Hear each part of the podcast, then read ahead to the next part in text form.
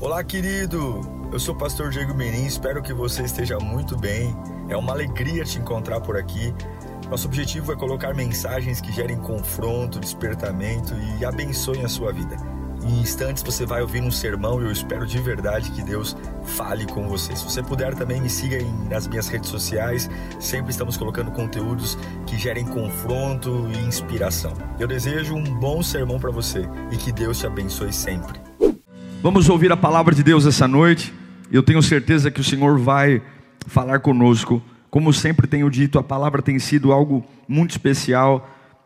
Eu fico vendo a fome que os irmãos têm da palavra e nós realmente temos nos esforçado para pregar uma mensagem que não te faça olhar para nós e dizer: nossa, que pregação uh, eloquente. Eu não me preocupo, eu não quero admiração. Mas eu quero apenas que você, com as suas palavras, possa entender o que Deus tem para a sua vida. Ok? A palavra de Deus tem que ser acessível, compreensível e aplicável na sua vida. E eu espero de verdade que você se interesse por ela hoje. Ela vai abrir horizontes, ela vai destravar cenários, ela vai trazer lucidez. Ok? É, é muito lindo quando a gente percebe um texto, por exemplo, de Isaías 48, quando a palavra diz que a relva murcha, as flores caem, mas a palavra do nosso Deus permanece para sempre. É isso que eu creio quando eu vou pregar. Tudo muda. Os reis vão, vêm, líderes vão, vêm, dinheiro vai e vem, mas a palavra de Deus permanece para sempre. A palavra de Deus, ela é estável quando os tempos não são estáveis. OK? Eu quero que você abra sua Bíblia comigo. Nós vamos ler um texto em Atos dos Apóstolos, escrito pelo evangelista Lucas, Atos dos Apóstolos, capítulo 1, é um texto muito conhecido e Deus vai falar conosco hoje a importância de sermos visitados por Ele para pararmos de remoer o que aconteceu. Ok? Atos, capítulo 1, versículo 1 em diante. Diz assim: Em meu livro anterior, Teófilo escrevia a respeito de tudo o que Jesus começou a fazer e a ensinar, até o dia em que foi elevado aos céus depois de ter dado instruções por meio do Espírito Santo aos apóstolos que havia escolhido, depois do seu sofrimento, Jesus apresentou-se a eles e deu-lhes muitas provas indiscutíveis que estava vivo, apareceu-lhes por um período de 40 dias, falando-lhes acerca do reino de Deus. Certa ocasião, enquanto comiam, deu-lhes esta ordem: Não saiam de Jerusalém, mas esperem pela promessa de meu Pai, da qual lhes falei. Pois João batizou com água, mas dentre poucos dias, dentre poucos dias, vocês serão batizados com o Espírito Santo. Aleluia. Então os que estavam reunidos lhe perguntaram: Senhor, é neste tempo que vais restaurar o reino de Israel? E ele lhes respondeu: Não lhes compete saber os tempos ou as datas que o Pai estabeleceu pela sua própria autoridade. Mas receberão poder quando o Espírito Santo descer sobre vós, vocês, e serão minhas testemunhas em Jerusalém, em toda a Judéia, em Samaria e até os confins da terra. Vamos orar. Pai bendito, nós precisamos da tua palavra, Pai. Nós não podemos nos acostumar com a tua palavra. Não podemos achar que é mais um dia, mais um culto, não. É o pão fresco. É o pão que destrava. E eu sei que há batalhas no mundo espiritual, Senhor. Eu sei que o nosso adversário não descansa. Ele só tem um objetivo: destruir, matar, roubar, ele não descansa um minuto. E essa é a arma que eu tenho, é a tua palavra. Um homem sem a palavra é um homem perdido. Uma mulher sem a palavra é uma mulher ao seu próprio pensar. Isso é tragédia. Usa, Senhor. Usa esta palavra para que seja vida. E erga esse homem, erga esta mulher, em nome de Jesus. Preste atenção. Nós estamos vivendo uma época de isolamento social. estamos obrigatoriamente nos acostumando a ficar mais tempo conosco mesmo. E uma das coisas que a gente é obrigado a fazer quando fica mais tempo com a gente é a introspecção. Ou seja, é nos ver sozinhos pensando na vida, observando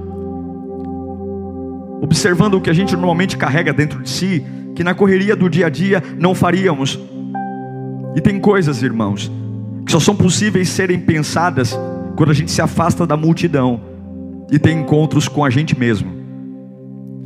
Esse isolamento social trouxe para nós a prática forçada de ficarmos conosco. E talvez muitos já se pegaram um pouco mais deitados na cama do que o comum, ou antes de ligar a TV, ao sentar no sofá, cruzar a perna e ficar ali pensando alguma coisa sobre a vida. Momentos e pensamentos que não são feitos naquela multidão da vida que tínhamos antes. Esse texto fala exatamente de um momento crítico na vida de homens. Lucas está relatando a experiência de homens que largaram tudo para seguir um homem chamado Jesus Cristo. Você conhece? Jesus os chamou e eles abriram mão de profissão, abriram mão da família, abriram mão de uma reputação, de carreiras, tudo para seguir um líder que propunha a eles um reino. Eles largaram tudo e foram atrás de Jesus. Durante três anos o seguiram, pelos mais variados caminhos. Seguiram Jesus em desertos, sobre o mar, viram tempestades, participaram de milagres únicos, e durante três anos eles estavam ali ao lado de Jesus. Três anos caminhando. Só que aí chegou o verdadeiro teste, o teste da disciplina. Chega a fase da cruz, a fase onde as coisas acontecem diferentes do planejado. Todo judeu até mesmo os seguidores de Jesus tinham uma expectativa muito grande sobre o desmantelar do Império Romano e finalmente a libertação dos judeus. Por mais que eles seguissem Jesus, vissem os milagres, todo judeu tinha um pouco dessa esperança. Ele vai nos libertar do jugo romano. Mas o que acontece é um tempo crítico. De repente, acontece algo que ninguém queria. O líder que os fascinou agora está bem diferente do líder que eles imaginavam. O líder libertador agora vai parar numa cruz. O que é importante entender é que toda coroa, toda coroa é precedida de uma cruz. Toda elevação, todo crescimento é acompanhado de uma cruz. E alguns não recebem a coroa por não suportar a cruz. Quando percebem que suas vidas ficam muito agitadas ou perdem a paz, logo abrem mão da coroa porque não querem suportar a cruz. E a cruz foi um trauma enorme para os discípulos um trauma enorme, porque não foi só as perdas financeiras que eles tiveram por seguir Jesus. Não, não, não, não. Não foi só ter largado a família, a profissão. Não, não, isso é muito mais grave. O líder deles morreu como um ladrão. Além de terem largado tudo, absolutamente tudo, por uma missão, eles agora veem o seu referencial, o seu líder morto como um animal, condenado entre dois bandidos, seminu, vísceras para fora. É muito humilhante. De repente, aquela missão de três anos e meio, onde idealizavam crescimentos, honra, milagre, vê tudo tudo murchar, porque a crucificação é humilhante demais. Eu acredito que ninguém se sente inspirado ao ver o seu líder crucificado, ao ver o seu líder humilhado de uma forma feroz e cruel. Imagine você vendo o seu pastor passando por isso. Imagine você vendo o seu líder passando por isso, alguém que você seguiu, alguém que você acreditou, alguém que você esteve lado a lado vendo milagres e de repente o seu referencial está pregado numa cruz, humilhado e derrotado, porque era isso que a cruz sinalizava. O poderoso Jesus, o, mil, o Jesus que fazia milagres, o Jesus poderosíssimo, agora desconstruído pela fúria dos inimigos. Isso foi tão grave Porque quem só conseguiu olhar para a morte, para a morte de Jesus, se despedaçou. Veja, Judas, diante da morte de Jesus e do que ele fez, ele se suicidou. Pedro começou a falar um monte de bobagem, ao ponto de querer voltar a pescar, porque quando alguma coisa acontece diferente do planejado e a gente foca na morte, a gente não suporta segurar a cruz e por isso abandona a coroa. E o que aconteceu com esses discípulos? Eles se trancaram eles se trancaram, correram para porões, correram para lugares escondidos e ficaram atrás de uma porta, porque na vida comum, a única coisa que eles conseguiam enxergar era morte. Morte. Queridos irmãos, lugares de grandeza, lugares que Deus nos promete crescimento, desenvolvimento, sempre haverá pressão. Sempre. E se você diante da pressão focar na morte, você não suporta. Em momentos de pressão, não tem anjo cantando, palavra bonita, não tem aplauso, não tem honra. Em momentos de pressão, quando você vê o teu referencial, o teu Jesus pregado numa cruz, feito um animal, não tem jeito, você vai se trancar, você vai se isolar. E foi exatamente o que os discípulos fizeram. Procuraram esconderijos porque agora, depois de matarem Jesus, todos queriam agora matar os discípulos, e eles estão trancados, com medo.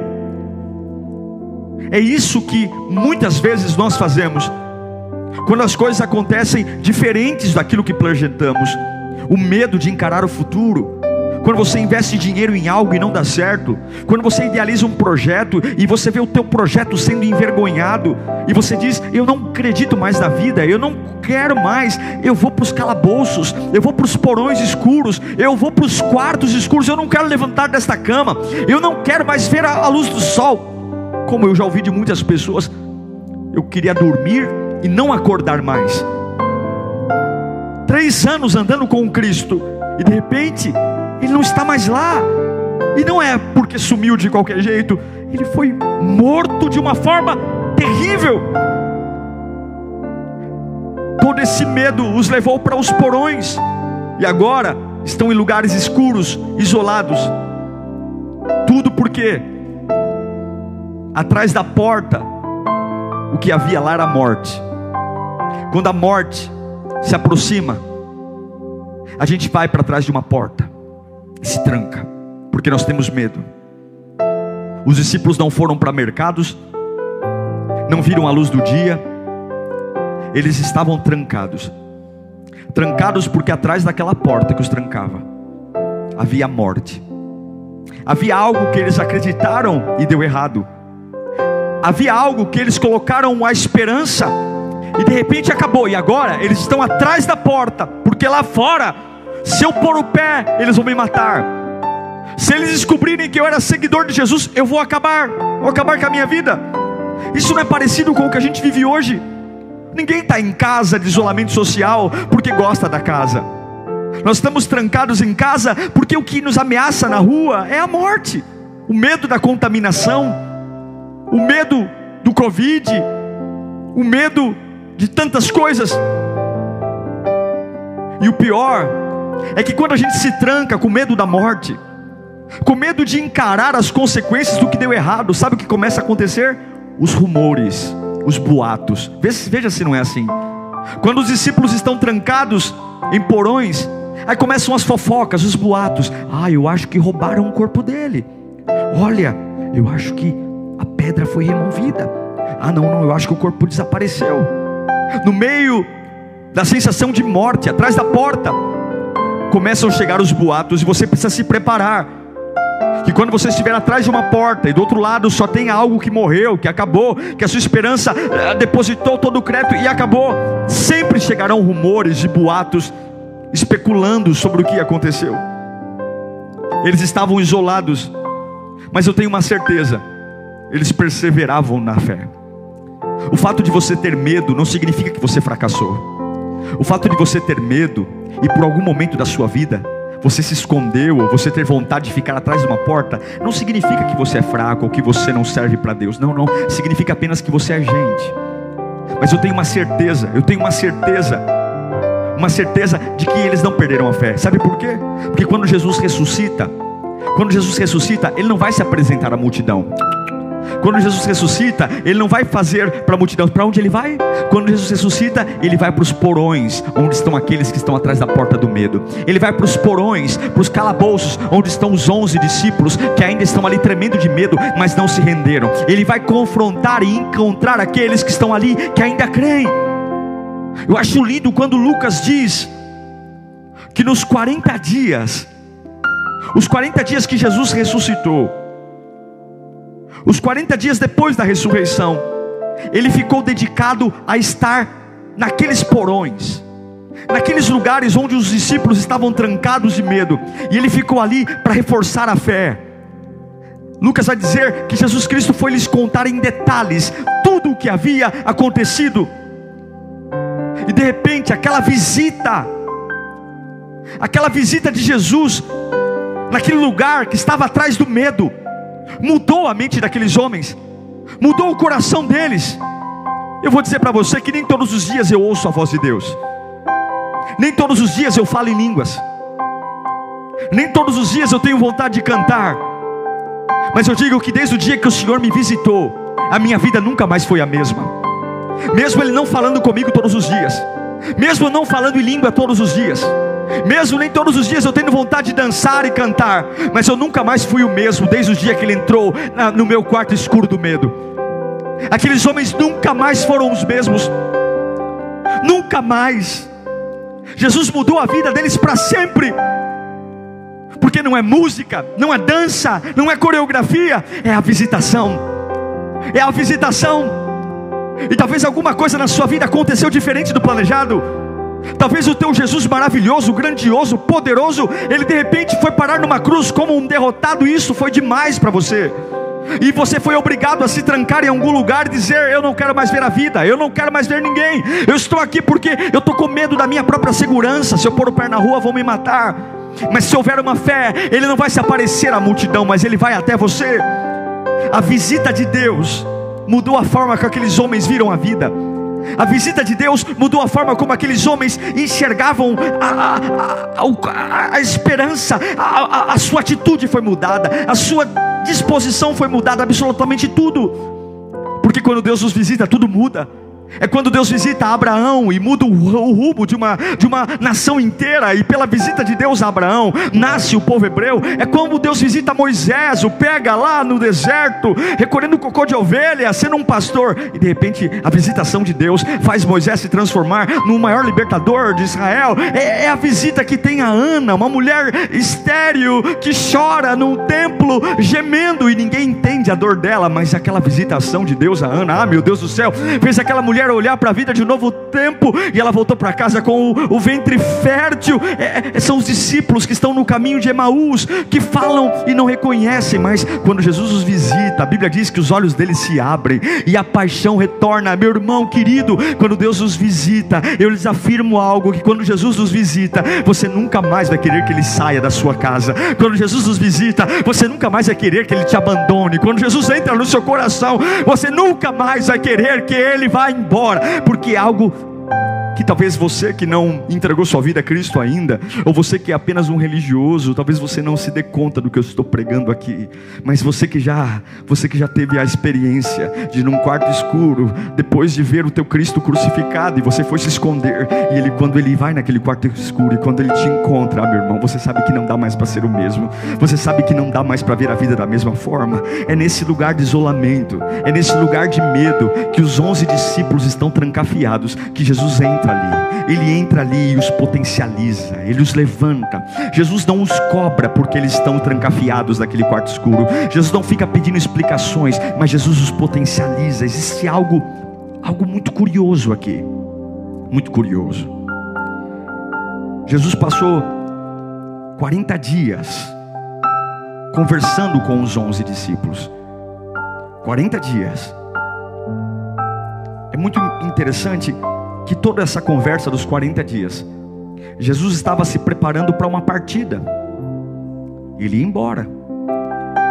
Ou seja, eu andei três anos e meio com ele, pensei que ele tinha morrido, ele apareceu. E nesses 40 dias, ele está se preparando para ir embora. Eu não sei qual é a sensação que você tem quando você vai deixar alguém no aeroporto e de repente você sabe que dificilmente você vai voltar a ver essa pessoa, pela distância, pela correria. O pior, quando você vai a um velório de um familiar muito querido, e quando chega aquele momento trágico, não sei se você já passou por essa experiência, de que alguém diz: Olha, chegou a hora do sepultamento, e alguém tem que dizer: Olha, nós temos que fechar a tampa do caixão. E você sabe que fisicamente você não vai ver mais aquela pessoa. O sentimento que a gente tem é de desespero, é de saudade, é de melancolia. Mas o que eu acho lindo, queridos, é que Jesus ficou 40 dias, 40 dias com eles ali, os preparando para dizer: Olha, eu vou embora, eu vou embora, eu vou embora, eu vou embora. E sabe o que é lindo na presença de Deus? É que em nenhum momento a separação, quando há na presença de Deus, trouxe melancolia, trouxe saudade, trouxe desespero. É isso que as pessoas não entendem. Quando a presença de Deus está em nós, nós não temos problema de nos separar, de nos afastar, de abrir mão de algo, porque o que Deus está prestes a fazer sempre vai ser melhor do que eu perdi. Sempre. Existe algo curioso aqui, é estranho. É estranho ver Jesus se preparando para partir, é inacreditável que a presença de Jesus no meio do isolamento, ele se preparando para ir ao céu, não trouxe melancolia, não trouxe tristeza, muito pelo contrário, brotou esperança. E esse é o poder inexplicável da presença de Deus em momentos que naturalmente nós sofreríamos, naturalmente nós entregaríamos os pontos, brota uma fé, uma esperança. É muito lindo, Atos 1:11, quando Jesus está subindo aos céus, eles estão olhando, os onze discípulos olhando, e de repente há dois homens ali perto, e os homens dizem para ele: Galileus, falando para os discípulos, por que vocês estão olhando para o céu? Eles estavam vendo Jesus subir. Este mesmo Jesus que dentre vocês foi elevado ao céu, ele voltará da mesma forma como vocês o viram subir. O que, que esses dois homens estão dizendo para os galileus? Parem de olhar para o céu, parem de ficar admirando a partida dele, abaixem os olhos, porque aquilo que está prestes a acontecer é o mais importante. Veja que Deus não deixa nenhum tempo para eles sofrerem de saudade. Não existe nenhum tempo onde admitem eles sofrerem pela partida de Jesus. Não tiveram tempo de ficar lamentando, ai agora Jesus foi embora de novo. Não, não, não, não há tempo. Quando você tem a presença de Deus, não há tempo para crises, não há tempo para despedidas dramáticas, não há tempo porque a presença de Jesus sempre vai te animar a olhar para frente. Eu estou olhando para o céu e logo Deus diz: Ei, por que está olhando para cima? Olhe para cá, porque o que está para prestes acontecer é maravilhoso. Oh, meu querido, a presença de Deus que nos encontra nos buracos da vida, ela não vai nos deixar nos concentrar no que perdemos. Se você está muito focado no que perdeu, ah, você precisa urgentemente de uma visitação de Deus.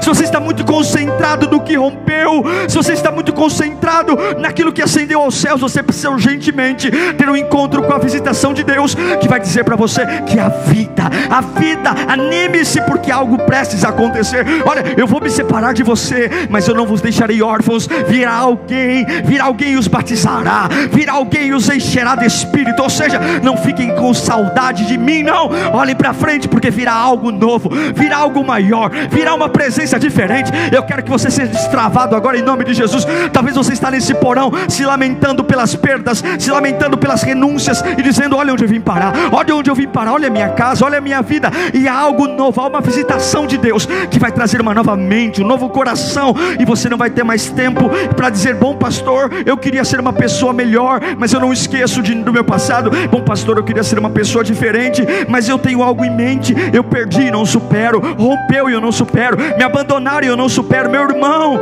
É hora de você ter uma visitação da parte de Deus para começar a pensar diferente. Essa visitação vai mudar tua vida para sempre. E essa visitação não vai deixar nem você ficar olhando muito tempo para cima para admirar a ascensão de Jesus. Logo alguém vai dizer: Ei Galileu, porque olha tanto para cima? Abaixa os olhos, porque está vindo algo novo. Está vindo algo novo. Não precisa ter saudade de nada. Não precisa se lamentar por nada, por perda nenhuma, porque atrás da porta do medo há uma visitação que vai te arrancar daí. Há uma visitação. Existem momentos que a gente passa por algo que a gente, se não fosse a visitação de Deus, nós teríamos perdido a cabeça, teríamos feito besteira. Se não fosse a visitação de Deus, teríamos trocado os pés pelas mãos. Mas eu quero que você entenda: muita gente vai ficar brava com você Oh, muita gente vai ficar furiosa com você, porque vão perceber que você teve grandes perdas e rapidamente você vai se erguer. Tem pessoas que vão te odiar e dizer: Nossa, como é que pode? Ele não fica com saudade daquela fase. Como é que pode? Abandonaram ele e ele não está nem aí. Mas não é porque você é frio, não, não. Não é porque você é insensível. Não é porque as pessoas te abandonam e você não liga. Você, eu sei que você liga, como eu ligo também. Mas é que não dá tempo para chorar, não dá tempo para ficar remoendo o que aconteceu, porque tu que está prestes a acontecer, Ele me visitou, Ele tocou na minha cabeça, Ele tocou no meu coração, e Ele já me disse o que está prestes a acontecer, e eu não tenho tempo para remoer passado, eu não tenho tempo para ficar discutindo relação, eu não tenho tempo para ficar fazendo mapa do porquê aconteceu, do porquê deixou, do porquê morreu, porque o que está prestes a acontecer, aquele que virá, não os batizará como João batizava, João batizava com água, mas aquele que está para vir, meu irmão, os batizará com fogo. Você acha que depois de saber que algo que está para vir me batizará no novo nível, me encherá no novo poder, você acha que sobra tempo para ficar discutindo o que aconteceu com o meu ex, o que aconteceu com a minha ex-empresa? Você acha que sobra tempo para ficar remoendo o passado, sabendo que o que está para vir me batizará com fogo? Não! Eu supero tudo não é porque eu sou bom, não. Não é porque eu tenho uma estrutura diferente, não. Não é porque Deus olhou para mim e falou que eu sou o cara, não. Eu supero tudo porque Ele me visitou e eu sei que o que está prestes a acontecer é a maior experiência da minha vida. Vão te odiar. Já era para você ter explodido de raiva. Já era para a pressão ter estourado seus miolos. Já era para diabetes ter te destruído mas aleluia, que Ele te visitou e mudou tudo. Aleluia, será muito difícil entender a sua reação, mas se Ele te visitar, algo vai mudar para sempre na sua vida. Apenas uma visitação de Deus numa meia-noite, acalma dois homens presos que foram espancados e cantam. Apenas uma visitação enxuga toda lágrima e dor. Apenas uma visitação de Deus mantém o mesmo problema lá, mas eu passo a olhar por uma nova perspectiva. Uma única visitação, porque quando Ele te visita, você tem uma certeza, ainda não terminou. Quando Ele te visita, o medo morre, porque quando Ele te visita, Ele põe algo em você, ainda não terminou. Eu vou acender os céus, mas ainda não terminou. Virá o Espírito Santo. Por que, que eu me ergo? Porque ainda não terminou. Chorei, foi difícil me trancar nesse porão do medo, mas quando Deus me visita, eu tenho uma certeza, ainda não terminou. Eu me tranquei aqui achando que tinha acabado. Eu me tranquei aqui atrás dessa porta, pensando que era o fim, mas aí ele me visitou, ele me deparou. Eu parei de remover as perdas, porque ainda não acabou, porque o que está para vir é maior. Eu, ele não terminou, não terminou, não terminou. A minha casa não terminou. Meus filhos estão nas drogas, mas não terminou. Não, meu casamento não terminou, não terminou meu passado, minha profissão não terminou, não terminou. Não, por quê? Por quê? O que, que mudou? O que, que mudou? Tem algum projeto de lei? O que, que foi? Alguma empresa chamou para trabalhar? Não, não. Essa noite Deus me visitou. Ele me visitou e eu não vou mais remoer o passado, não, porque o que está para vir é maior. Não tem tempo para melancolia.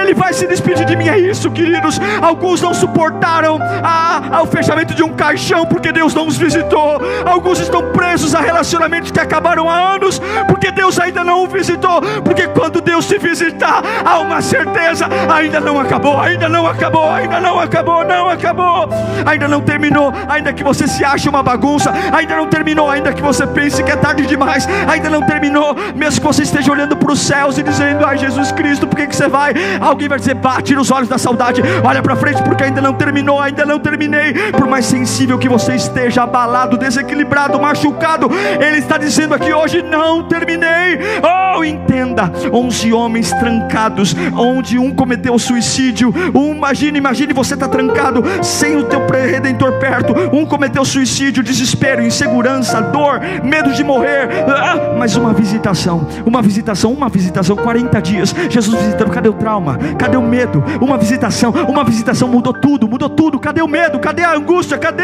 Eu sei que talvez você perdeu as rédeas. Talvez você tenha perdido as rédeas da sua vida, perdido as rédeas do seu futuro porque alguém te deixou e você falou: Meu Deus, eu não vivo sem essa pessoa, e agora o que, que eu vou fazer? Porque alguém te mandou embora. Talvez você perdeu as rédeas, como eles perderam, a ausência de Jesus os fez perder as rédeas. Ah, mas quando Jesus os visitou, tudo voltou ao normal. Não há tempo mais para chorar por Judas, não há tempo mais para chorar. Eu, eu sei que eu já vi ele no passado transformar água em vinho. Eu sei que eu, eu já vi ele curar cegos. Eu lembro daquela sexta-feira, mas eu eu não estou nem aí mais para isso. Eu só sei que tá para chegar o Espírito Santo. Aleluia. Tá para chegar o Espírito Santo. Tudo que eu vivi foi bom, mas desculpa, não dá mais para falar sobre isso. Ele, ele me disse que está chegando alguém aí que vai derramar um batismo que nunca ninguém viu. Então eu não tenho mais tempo para ficar aqui contando histórias. Foi muito legal o que eu vivi, mas o que está para vir, aleluia, o que está para vir é o batismo com fogo.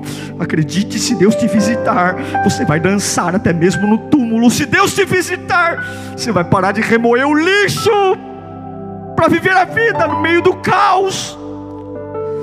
No meio do caos, ele começa a trabalhar. De repente ele chama Matias.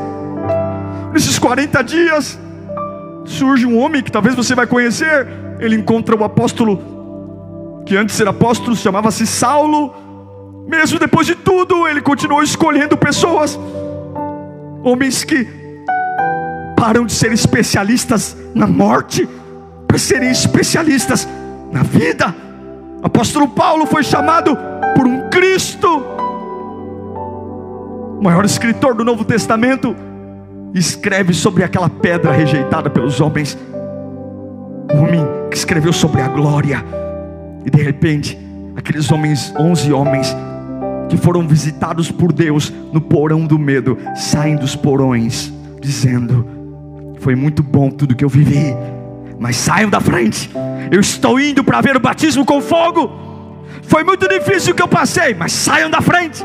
Eu estou indo ver o batismo com fogo. É como você hoje, que vai sair desse quarto foi muito duro aquela separação, foi muito dura a traição, mas saiam da minha frente. Ele me visitou, e o que está para vir é batismo com fogo. É um poder novo, é uma potência nova. Eu sei, até hoje eu só ouviram falar de batismo com água, mas virá o batismo com fogo.